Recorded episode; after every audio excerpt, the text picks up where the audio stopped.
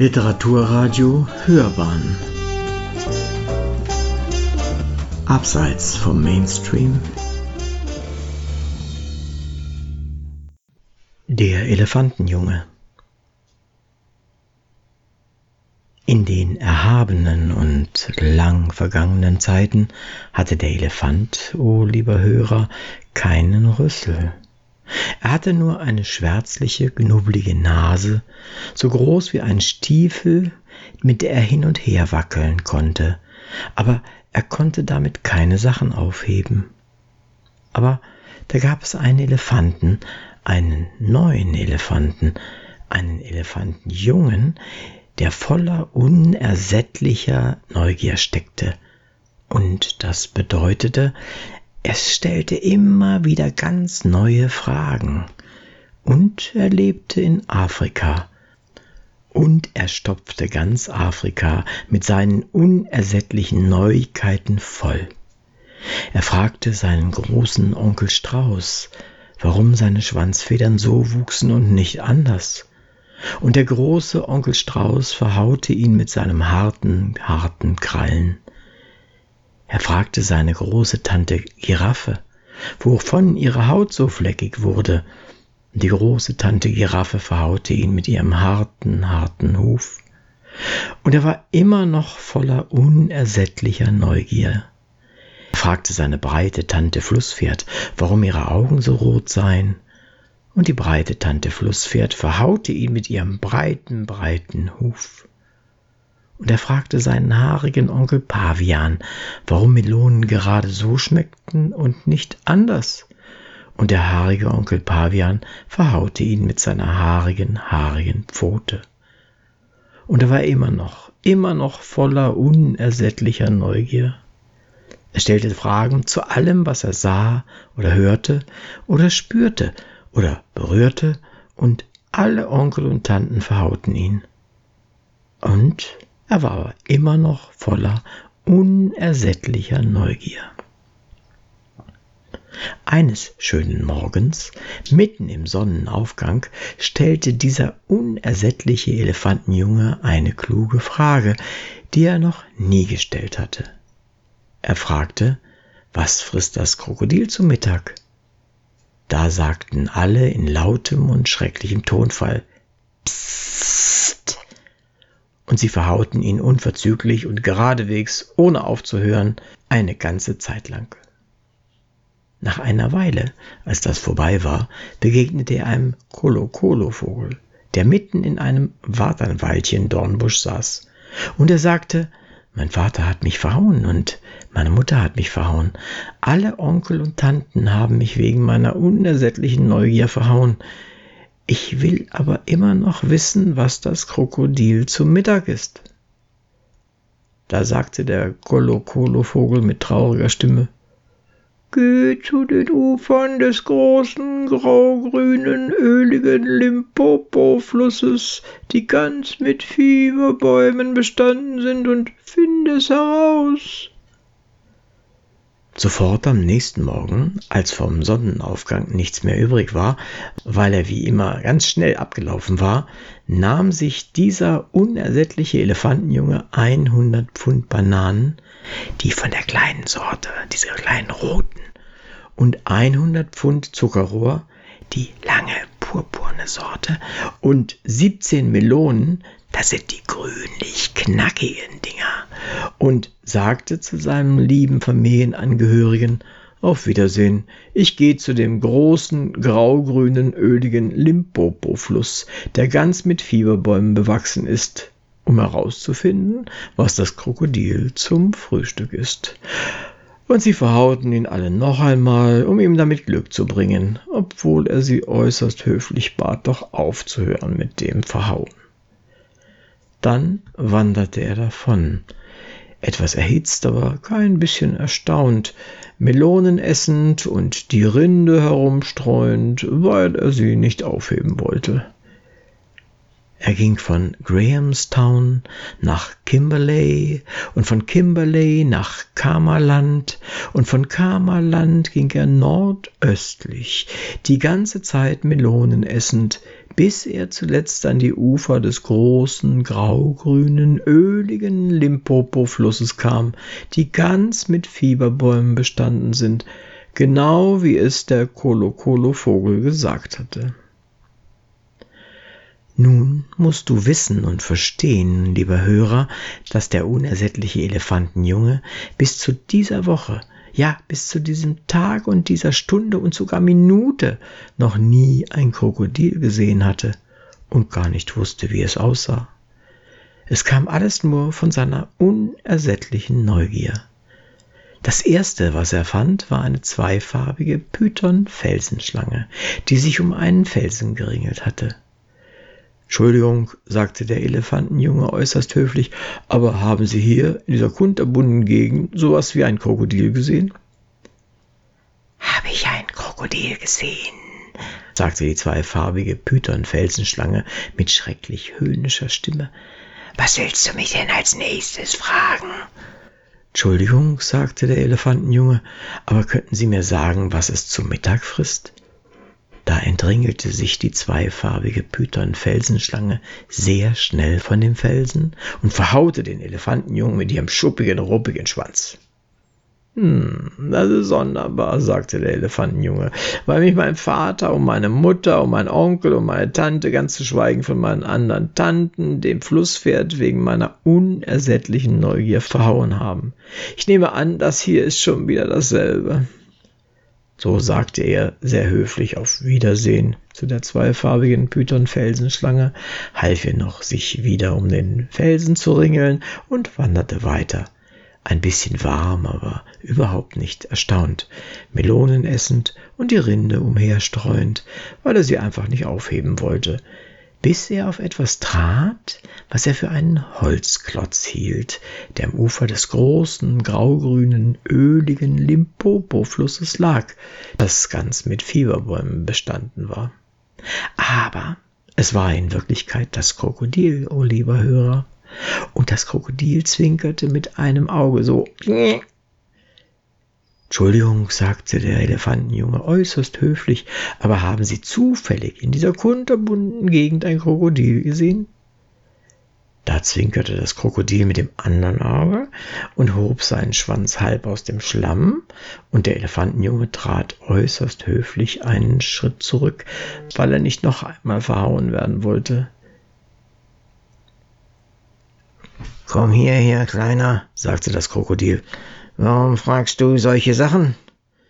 Entschuldigung, sagte der Elefantenjunge äußerst höflich, aber mein Vater hat mich verhauen, meine Mutter hat mich verhauen, ganz zu schweigen von meinem großen Onkel, dem Strauß, und meiner großen Tante, der Giraffe, die so hart zutreten kann, ebenso wie meine breite Tante Flusspferd und mein haariger Onkel Pavian, Ebenso die zweifarbige Python-Felsenschlange mit dem schuppigen, ruppigen Schwanz oben am Ufer, die fester zuschlägt als alle zusammen. Und darum möchte ich, wenn es Ihnen recht ist, nicht mehr verhauen werden. Komm her, Kleiner, sagte das Krokodil, denn ich bin das Krokodil. Und zum Beweis weinte es Krokodilskränen. Da ging dem Elefantenjungen fast die Puste aus, und er schnappte nach Luft und kniete am Ufer nieder und sagte, Sie sind genau die Persönlichkeit, nach der ich alle diese langen Tage gesucht habe. Würden Sie mir bitte sagen, was Sie zum Mittag essen? Komm hierher, Kleiner, sagte das Krokodil. Ich werd's dir flüstern. Da neigte der Elefantenjunge seinen Kopf ganz nah an das stark riechende, stark gezähnte Maul des Krokodils, und das Krokodil schnappte sich seine kleine Nase, die bis zu dieser Woche, ja bis zu diesem Tag, dieser Stunde und sogar bis zu dieser Minute nicht größer als ein Stiefel gewesen war, allerdings viel nützlicher als ein Stiefel. Ich glaube, sagte das Krokodil, und es sagte es durch die Zähne, ich glaube, heute werde ich einen Elefantenjungen fressen. Hierüber, o oh lieber Hörer, war der Elefantenjunge nicht sehr begeistert. Ja, er war sogar beunruhigt, und er sagte, durch die Nase sprechend, Lass los, du tust mir weh.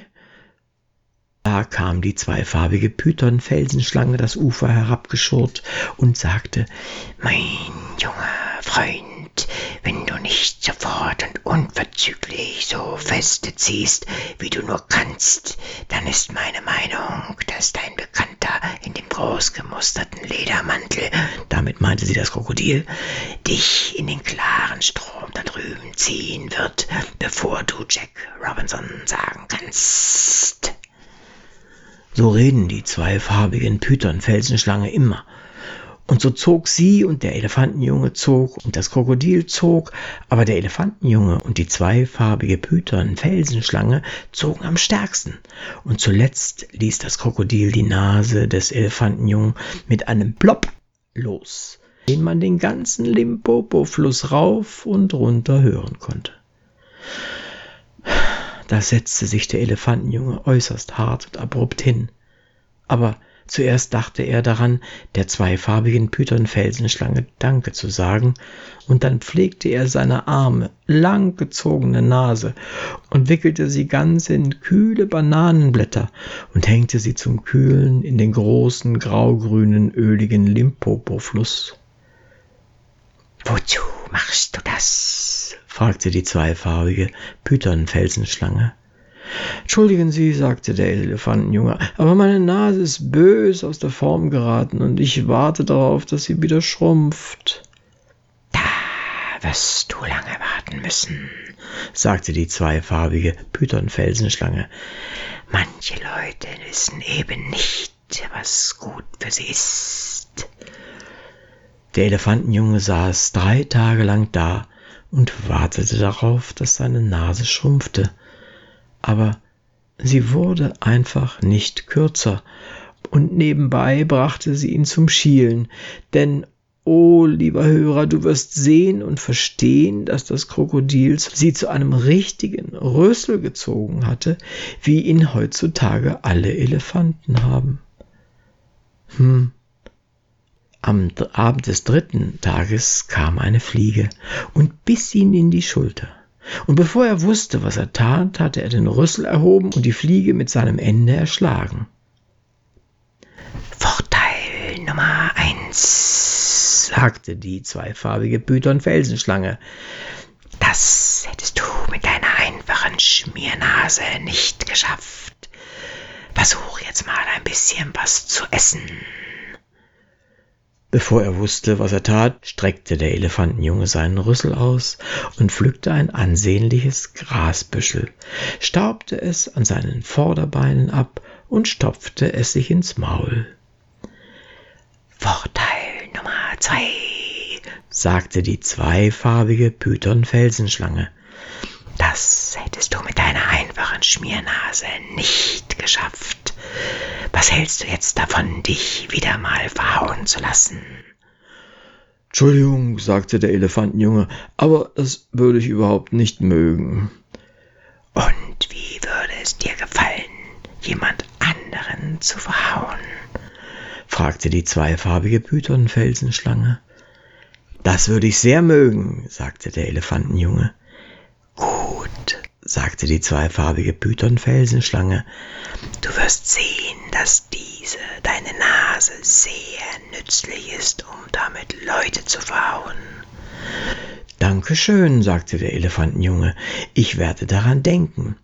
Und jetzt werde ich nach Hause zu allen meinen Familienangehörigen gehen und mal sehen, was da so läuft.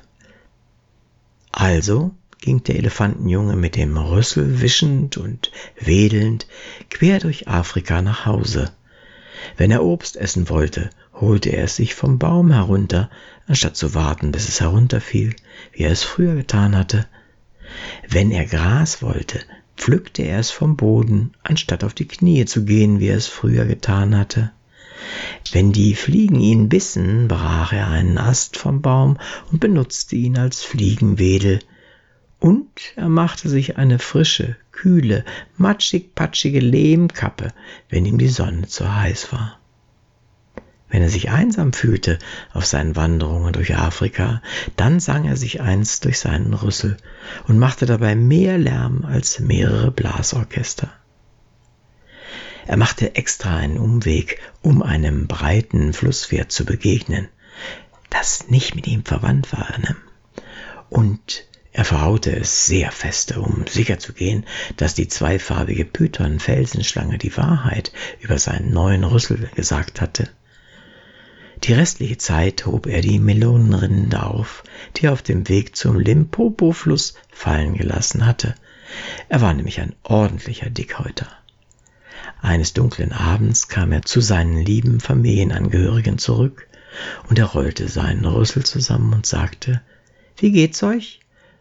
Sie waren sehr froh, ihn wiederzusehen und sagten sofort, Komm her und lass dich für deine unersättliche Neugier verhauen.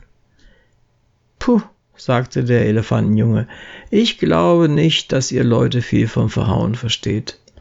Aber ich verstehe was davon, und ich werd's euch zeigen. Da rollte er seinen Rüssel auseinander und warf zwei von seinen lieben Brüdern kopfüber. Oh, Verblüffung, sagten die, wo hast du denn diesen Trick gelernt? Und was hast du mit deiner Nase gemacht? Ich habe von dem Krokodil am Ufer des großen, graugrünen, öligen Limpopo-Flusses eine neue Nase bekommen, sagte der Elefantenjunge. Ich habe es gefragt, was es zu Mittag ist, und dafür hat er sie mir geschenkt. Sie sieht sehr hässlich aus, sagte sein haariger Onkel Pavian. Das tut sie, sagte der Elefantenjunge, aber Sie ist sehr nützlich. Und er packte seinen haarigen Onkel Pavian an einem haarigen Bein und hiefte ihn in ein Hornissennest. Dann verhaute dieser böse Elefantenjunge alle seine lieben Familienangehörigen ausgiebig, bis sie sehr warm und überaus erstaunt waren. Er riss dem großen Onkel Strauß die Schwanzfedern aus und er packte die große Tante Giraffe am Hinterbein und zog sie durch einen Dornbusch und er schrie die breite Tante Flusswert an und blubberte in ihr Ohr, als sie nach dem Essen unter Wasser schlief. Aber er ließ es nicht zu, dass irgendwer den Kolokolo-Vogel anfasste. Zuletzt wurde es so anstrengend, dass alle seine lieben Familienangehörigen einer nach dem anderen zu den Ufern des großen, graugrünen, öligen Limpopo-Flusses wanderten, die ganz mit Fieberbäumen bestanden sind, wie ihr ja wisst, um sich bei dem Krokodil neue Nasen zu besorgen. Aber als sie zurückkamen, verhaute niemand mehr irgendjemanden. Und seit diesem Tag, o oh lieber Hörer, haben alle Elefanten, die du jemals sehen wirst, einschließlich jener, die du nie gesehen hast, genau solche Rüssel wie der Rüssel des unersättlichen Elefantenjungen. Sechs treue Diener habe ich. Sie lehrten als mich, was ich weiß. Sie heißen was und wo und wann und wie und warum und wer. Ich schick sie über Land und Meer, ich schick sie Ost und West, doch wenn die Arbeit fertig ist, dann gönn ich ihnen Rast. Sie haben frei von neun bis fünf, weil ich dann tätig bin, und auch zu Frühstück, Mittag, Tee, weil sie hungrige Männer sind, doch anders denke andere Leut. Ich kenne eine kleine Person, die hält zehn Millionen Diener, die niemals frei bekommen. Sie schickt sie in die weite Welt aus Eigennutz und windesschnell. Eine Million wie, zwei Millionen wo und sieben Millionen warum.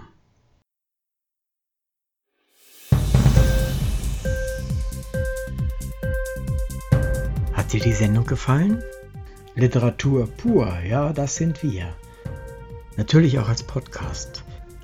Hier kannst du unsere Podcasts hören. Anchor, Spotify, Apple Podcasts, iTunes, Google Podcasts, radio.de und viele andere mehr.